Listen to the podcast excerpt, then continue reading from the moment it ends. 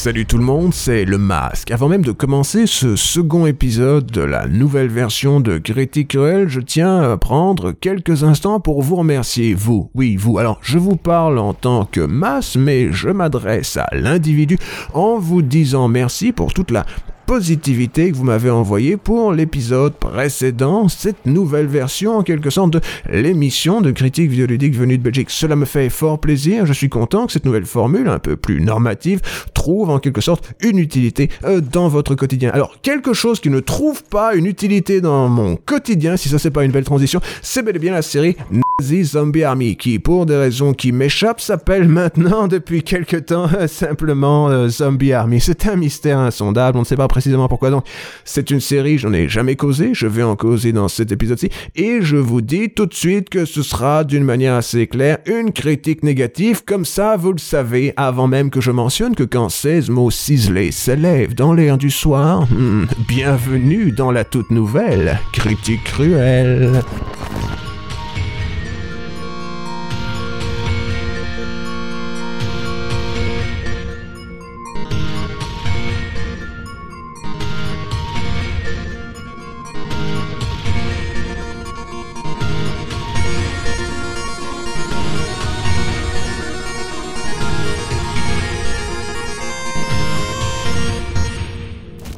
Zombie Army 4 Dead War est un de ces titres dont l'existence fascine tant qu'elle surprend. Faible par ses qualités ludiques, limité par la compétence de ses créateurs, ce sixième recyclage d'une série de second rang réalisée pour rentabiliser les efforts d'une compagnie médiocre depuis ses débuts est le deuxième titre de son lead designer, Ryan Baker. Vous voyez le genre, promotion interne, résultat inerte, un réel paradoxe. Sa fonction principale me semble être celle de bouche-trou. Il sert avant tout à s'écouler sur un malentendu le temps qu'un jeu plus prestigieux vienne enfin le pousser vers la case modique, celle des soldes d'invendus où il rencontrera son succès très relatif. Remarquons au passage que Dead War est inséré avec art dans un calendrier des sorties anémiques pour maximiser son potentiel de vente. Février 2020 ne comporte aucune grosse sortie, aucune, j'ai vérifié. Mars de son côté, mois partagé entre Poisson et Bélier, verra deux titres en tête d'affiche, plam, comme ça, en l'espace d'une semaine. Nioh 2 et Doom Eternal. J'espère que vous avez les pouces solides, mais en attendant, faudra se contenter du septième titre de la série Sniper Elite. C'est le spin-off avec les zombies menés par le cadavre maintes fois. Des zombies fascistes issus des sombres pouvoirs de la magie noire, si ça c'est pas une idée de génie, c'est tellement original, mais qui peut bien trouver des idées aussi novatrices C'est ce que nous allons découvrir avec un petit historique sur la compagnie responsable de tout ceci. Elle s'appelle, attendez, je dois vérifier mes notes. Rebellion Developments, fiche, même leur nom est pas terrible. Les frères Kingsley, deux gars bien comme il faut, fraîchement sortis d'Oxford, trompent leur ennui en attendant de s'attaquer à leur doctorat. Comment? Simple, ils se lancent en freelance et non pas en freestyle. Poum poum, ah walk a microphone dans l'industrie vidéoludique. Leur espoir insensé, fonder leur propre compagnie. Insensé, et pourtant il suffit d'une commande pour passer pro, une seule. Après quelques mois de pitch intensif, ce n'est pas ça, une requête inespérée leur vient d'Atari UK, la succursale de la compagnie bientôt en liquidation a besoin de titres pour leur futur four nommé Jaguar.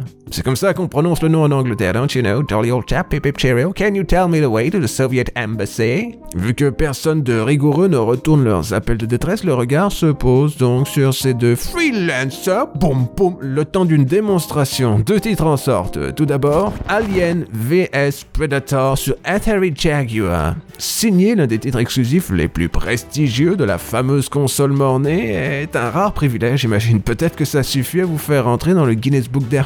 Juste à côté du mec qui s'est poussé le plus de push-pin dans son plus et de la femme la plus obèse a cependant possédé un travail dans l'agroalimentaire. Vous seriez d'ailleurs surpris d'apprendre qu'elle jouera bientôt Doctor Who grâce aux qualités de son One and a Half Woman Show. C'était de lourd. Ting la plupart des journaux de l'époque apprécient cependant l'aspect atmosphérique du jeu, le fait que chacune des trois classes, vous pouvez incarner un alien, un predator ou un VS, possèdent leur propre type de gameplay. Edge, de son côté, offre au titre une rude note de 4 sur 10 dans un rare moment de lucidité. Merci les gars, big up. Ça mérite bien un petit Wakamaka Saviez-vous que Genesis does what Nintendo don't? Non C'est pourtant une évidence quand on voit la pure puissance de ce portage du légendaire Virtual Racing de Yu Suzuki sur Mega Drive. Attendez, on me fait soudain signe dans l'oreillette, personne ne bouge, c'est très dramatique. Ah ah, ok, je comprends. Hmm, d'accord. C'est pas Virtual Racing? Oh, c'est dingue Checkered Flag prétend être un titre original réalisé pour démontrer la surpuissance de l'architecture de la Jaguar. Dérivatif, laid, dépassé, même pour l'époque, le titre se fait trucider dans la presse, mais Joypad lui donne quand même 62%, 72%, 72, 72%, il lui donne 72%. Ce qui peint soudain toutes leurs notes positives de manière très très nocive dans mon esprit. Fun fact, Ridge Racer déboulera sur PlayStation un mois plus tard que ce très discutable Checkered Flag. C'est comme ça que ça se prononce, Checkered Flag.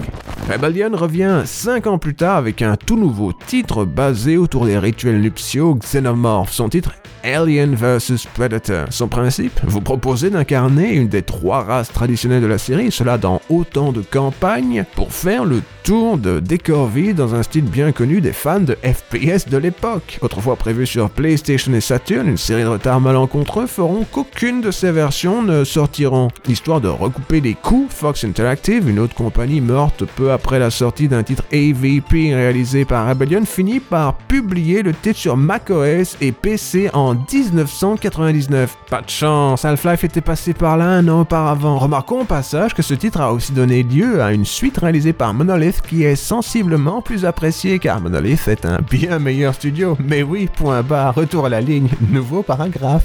Le développeur anglican parvient on ne sait trop comment à s'offrir la compagnie 2000 AD. Vous la connaissez peut-être pour son personnage Judge Dredd, maintes fois adapté dans des flops totaux tant au cinéma que dans le jeu vidéo. Quelle jolie phrase. Si j'avais su qu'ils étaient à vendre, j'aurais tenté le takeover. Toujours sans balle à perdre, on sait jamais, hein, histoire de financer ce pari. D'une précision scientifique phénoménale, la compagnie se fend de quelques efforts mercenaires dont...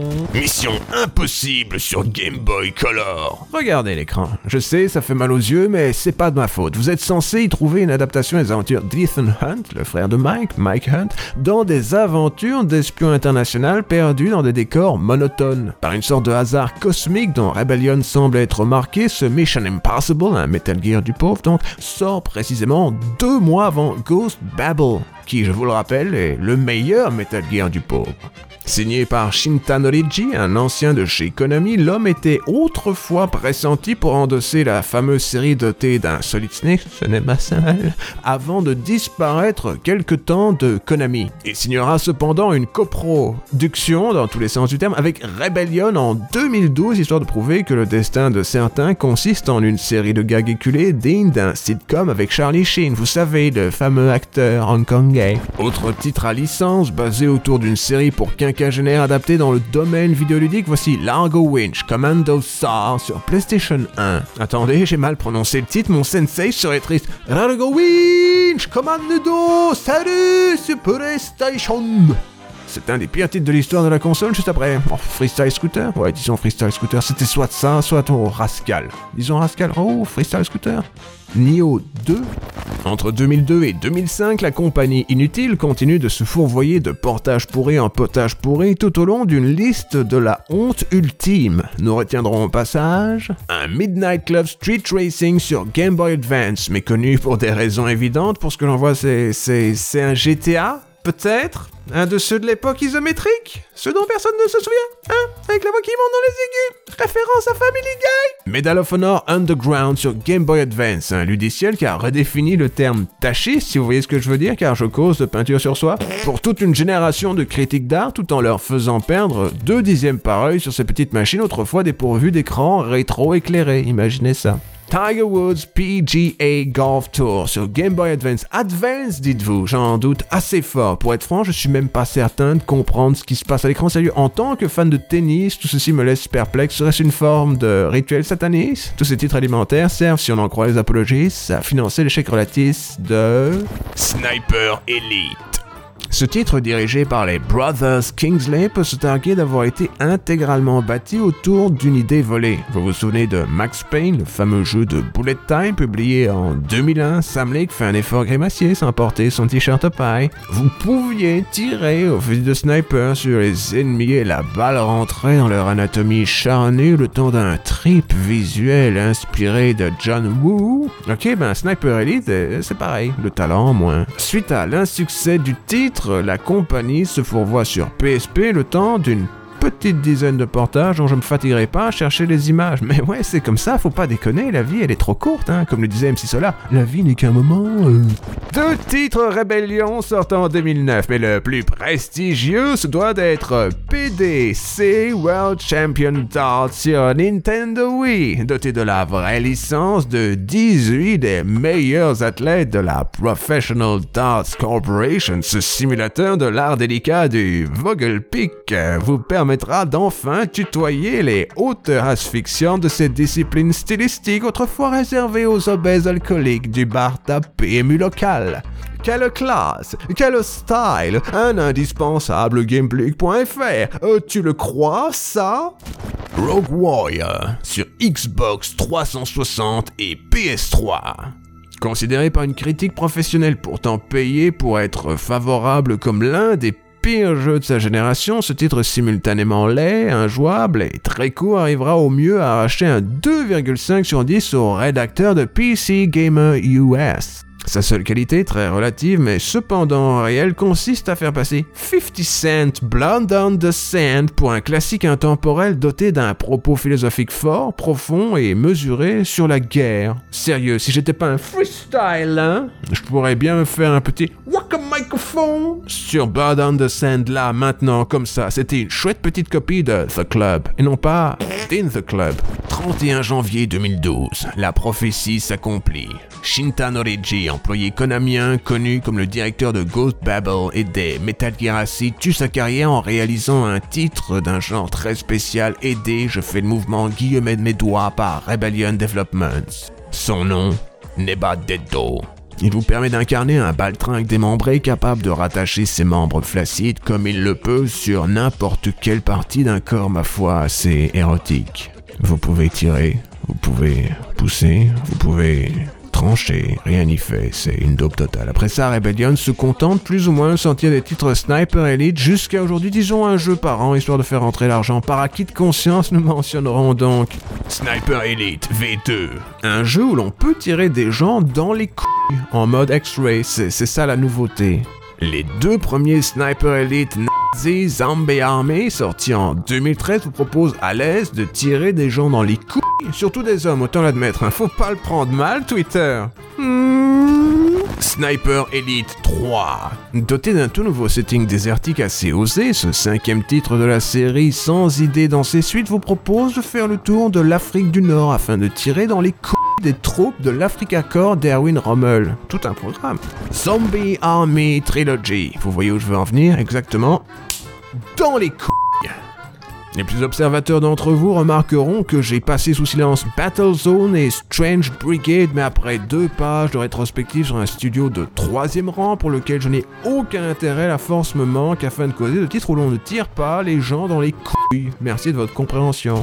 Vu que nous collons maintenant, quoiqu'à un niveau d'adhérence très relatif à la trame générale d'une émission de critique vidéoludique normative, il faudra bien chercher un point positif à défendre, rien qu'un, pas plus. Même ça, ce sera difficile. Vous aurez peut-être compris lors de cette longue rétrospective que les talents très relatifs de ce développeur me laissent de marbre. Ouh.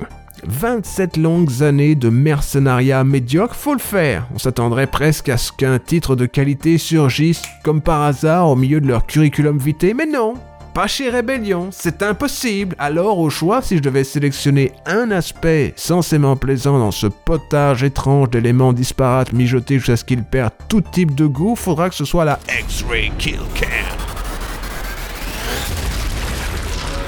C'est une idée, elle n'est pas excellente, elle n'est pas futée, mais elle existe. Le public de la série semble s'en satisfaire et l'on peut presque comprendre pourquoi en réalisant un effort mental phénoménal. Suffit de se mettre dans l'esprit. Quelques bières, disons une douzaine, plus tard, on se surprend parfois à pouffer de l'effet percussif des traits tirés par les vieilles pétoires de la Seconde Guerre mondiale. Ouais, c'est pas totalement déplaisant de tirer sur des couilles en fait, surtout pour de faux. Qui peut réprimer une forme de choix morbide, mais certes momentané, quand un trait tiré avec précision en broche de gars de la Luftwaffe avant d'exploser de manière improbable contre l'un ou l'autre os que le zombie d'en face avait oublié d'enlever de son anatomie pour l'occasion, laissant ainsi sa mort causer celle de ses coéquipiers. Les divers organes sont tout aussi bien modélisés aujourd'hui qu'ils l'étaient autrefois. Ce sont les, mêmes modèles depuis 8 ans, recyclés pour l'énième fois. Bon d'accord, le gameplay est médiocre, rébarbatif, limite répétitif et propose grand maximum deux objectifs qu'on est obligé de subir pendant 12 heures, mais qui peut s'attendre à ce qu'un studio de troisième rang, dont c'est le seul produit rentable, fasse un quelconque putain d'effort pour que celui-ci soit réussi Hein Qui Pas moi Je suis très satisfait du produit, je suis très satisfait du produit Ce n'est pas du tout une arnaque, du tout Sortir le même jeu chaque année, c'est très dur, mais oui, hein, c'est très très dur hein. Oh, je sens la négativité monter en moi, vous m'en voudrez pas, mais je crois qu'il est temps de prendre une pause. Salut tout le monde, c'est le freestyler. Poum Et je walk le microphone dans une séquence particulière qui est censée vous demander à vous, oui vous, quel est votre avis sur le sujet qui a été ici sélectionné. Alors, c'est une forme de sondage continu afin de découvrir quels sont vos goûts dans le domaine vidéoludique. Après tout, si j'ai mes goûts, vos goûts doivent exister aussi et le mélange des goûts fait bien entendu la sagesse du masque. Dans l'épisode proposé précédemment, je vous ai demandé quel était votre titre favori sur Dragon Ball Z et afin de vous prouver que je lis les commentaires, il semblait que ce soit Budokai 3 qui était votre jeu Dragon Ball Z favori. Alors là maintenant, je vous propose de répondre à une question particulière. Il ne sera pas question de savoir quel est votre jeu de la Seconde Guerre mondiale favori, car je pense savoir de quoi il est question. Cependant, je vous demanderai donc quel est votre jeu de zombie favori? Je vous dis à tout de suite après une page de publicité.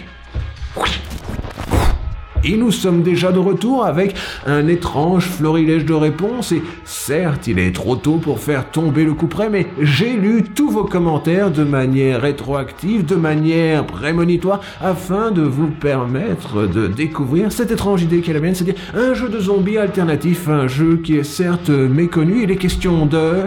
On parle souvent de jeux avec des zombies, mais il est encore plus rare de voir un jeu réalisé par des zombies, un choix courageux dans une industrie où les non-vivants, autant utiliser le terme politiquement correct, sont encore trop souvent écartés en faveur d'employés dotés d'un rythme cardiaque. Ce titre, souvent oublié malgré sa place historique, reflète la manière très particulière que nos chers disparus ont d'attaquer la question du divertissement. Rythme lent et méthodique, modèle modique cependant très pratique, histoire tout en nuances racontant la lente décomposition d'un empire, le titre peut même se targuer d'une performance de choix du cadavre réanimé de Marlon Brando. Et oui, le frère de Dio, rien que ça, c'est une star.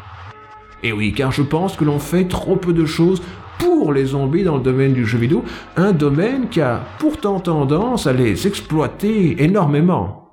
Ok, je suis calme. Voici un petit exercice mental. Pensez à un jeu n'importe lequel. Je vous laisse quelques secondes, c'est bon. Et si je vous disais que pour comprendre son fonctionnement dans les moindres détails, aussi minutieux soit votre exemple, il vous suffisait de mémoriser l'existence d'un seul concept. Ça semble pas mal, hein limite miraculeux. Très bien, je vais vous apprendre les bases, il était temps. Hein Tous les jeux, tous repose sur le concept de la boucle de gameplay. Pour ce que j'en comprends, on appelle ça aussi le système objectif challenge récompense ou soccer dans le domaine éducatif étendu, mais, mais je trouve l'appellation traditionnelle plus esthétique et tac, mais ouais, hein. donc je resterai sur celle-ci. L'idée est simple. On vous dit de faire un truc, vous faites le truc, ce qui nécessite de résoudre un problème dans un contexte donné en utilisant les outils qui vous sont proposés pour ce faire. Ça, c'est le gameplay. Après quelques minutes d'effort plus ou moins intensif, on vous propose un autre objectif. Ça, c'est la boucle. Avec un peu de chance, sa répétition est plaisante car, autant le préciser, la raison d'être d'un jeu consiste à être ludique. Et voilà, c'était pas très compliqué. Le réel problème de Zombie Army 4 est vite résumé, sa boucle de gameplay est à chier. Voilà qui est dit, été pipi, et somme toute poporifique, elle n'est d'ailleurs pas vraiment aidée par la manière dont elle vous est proposée. Le maniement des armes, hmm, pas terrible. Les mouvements, d'un autre âge. Les animations, acceptables. Varier les plaisirs, impossible. Le moteur, presque correct. Peut-être plus presque que correct d'ailleurs. Scénario, bah ce serait chouette. Les ennemis, plus génériques que Bernard Minet. Les objectifs, j'en ai compté deux. Hôtel, Trivago. Vous aurez peut-être remarqué dans cette nomenclature un concept qui n'était pas à sa place. Bernard Minet, n'est pas encore zombie. Ça vient, ceci dit, faut pas trop se presser. Vous auriez cependant aussi pu remarquer que j'ai mentionné l'existence dans ce jeu, faute d'un meilleur qualificatif, de deux objectifs. Deux en tout. Faisons le tour. Étape numéro 1. Aller quelque part pour faire quelque chose. Jusqu'ici rien de stupéfiant, il est impossible d'accomplir quoi que ce soit sans aller quelque part pour faire quelque chose. Ici, on vous propose la plupart du temps d'activer un interrupteur, passer un checkpoint ou de tirer sur un truc en particulier. Vous voyez le genre plus basique que le film du même nom avec Travolta. Étape numéro 2. C'est avec ce second type d'objectif que le jeu commence à me brouter les comme une vache qui voit l'herbe pour la première fois après un long hiver. Car après être allé quelque part pour faire quelque chose, le titre vous propose inévitablement, de défendre cet endroit contre une longue horde de zomblards. Toujours, sans faute, à chaque fois, 100% du temps. Souvent pour ouvrir une porte qui vous permet de repartir de la première étape. Ce qui ne poserait aucun réel problème si le gameplay était plaisant. La répétitivité est un concept central de la plupart des jeux proposés de nos jours, et cela même s'ils prétendent, comme peuvent le faire les titres Rockstar, être construits autour d'une grande liberté d'action. Certains de mes titres favoris ne proposent en fin de compte que de tirer sur des trucs et de bouger. Pensez à Vanquish. Mais le problème principal de Dead War est inexorable, inévitable et peut-être même inexpugnable. Est-ce que quelqu'un pourrait vérifier ce que ça veut dire inexpugnable? Merci. Son action est ennuyeuse au possible. Tirer sur des zombies, bah, c'est bien joli. Leur péter les couilles, hmm, c'est de la sang, disons, six fois. Mais les voir arriver vers vous au ralenti tandis qu'on est obligé de survivre dans un espace restreint pendant 5 minutes tout en tournant en rond pour amoindrir leur nombre jusqu'à ce que le titre vous propose enfin de recommencer cet exercice futile, c'est impardonnable. Lors de ma critique de Kakaroto, je vous mentionnais le fait que passer quelques effets cosmétiques, d'ailleurs loin d'être hideux, le premier et le dernier combat étaient virtuellement indifférenciables par leur contenu. C'est pareil dans ce jeu-ci, à part sortir de son fondement en voie de putréfaction de nouveaux types d'ennemis, tous plus crispants les uns que les autres, le titre n'a rien. Rien, c'est pas grand chose. Résumé, Zombie Army 4 Dead War ne sera pas très dur en un mot, inutile.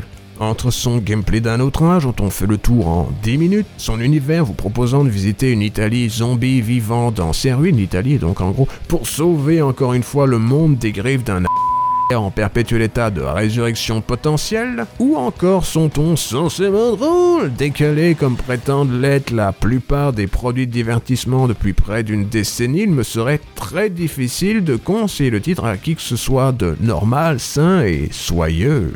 Les fans de la série, par contre, sont ravis de se le payer illico avec ce qui reste de leurs allocations après être passés chez leur d acheter un petit paxon censé rendre l'exercice soporifique supportable. Have fun, dudes! Yeah, boy! C'est pour toutes ces raisons et bien d'autres que ma note finale est petit roulement de tambour. 12 sur 10!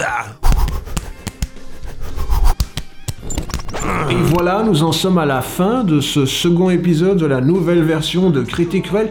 J'espère que vous avez apprécié cet effort, j'espère que cet épisode vous a plu, j'espère pouvoir vous demander sans flagornerie de mettre un pouce vers le haut si cela vous a plu, un pouce vers le bas si ce n'est pas le cas, de vous abonner si vous avez envie de voir des vidéos dans ce style si particulier, et bien entendu, je vous invite maintenant à écouter le générique de fin de l'émission tandis que je fais un effet soi-disant drôlatique où je suis actuellement ma salle de bain, voilà.